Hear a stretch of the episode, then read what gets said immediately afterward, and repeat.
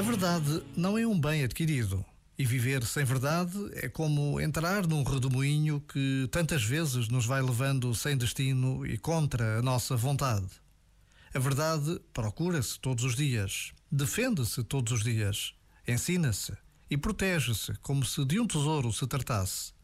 A procura da verdade leva-nos tantas vezes a um encontro pessoal com Deus. Por vezes, basta a pausa de um minuto para nos interrogarmos de uma forma mais profunda sobre a importância da verdade nas nossas vidas. Já agora, vale a pena pensar nisto. Este momento está disponível em podcast no site e na app.